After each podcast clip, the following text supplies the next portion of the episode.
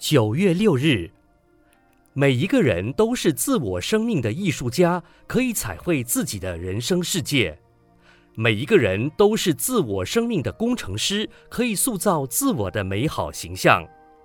艺术讲究的是美，一朵花静静的开放不一定美，但其随风摇曳、婀娜多姿，才更是风姿绰约，更有美感也。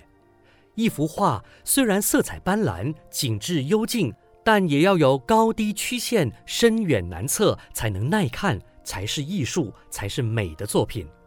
生活中懂得幽默就是一种艺术。宋代的石曼青学士有一次出游报宁寺，侍从不小心使马受到惊吓，马背上的石曼青因此摔了下来，随从大骂侍从，而石曼青只温和地握住马鞭，对随从说。好在我是石学士，如果是瓦学士，岂不要摔破了？一句幽默的话，一些和善的语言，会化解人的难处，这就是生活的艺术。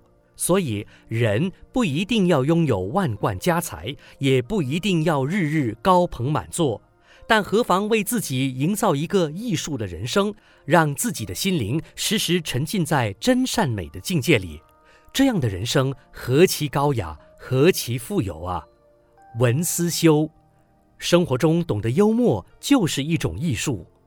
每日同一时段与您相约有声书香。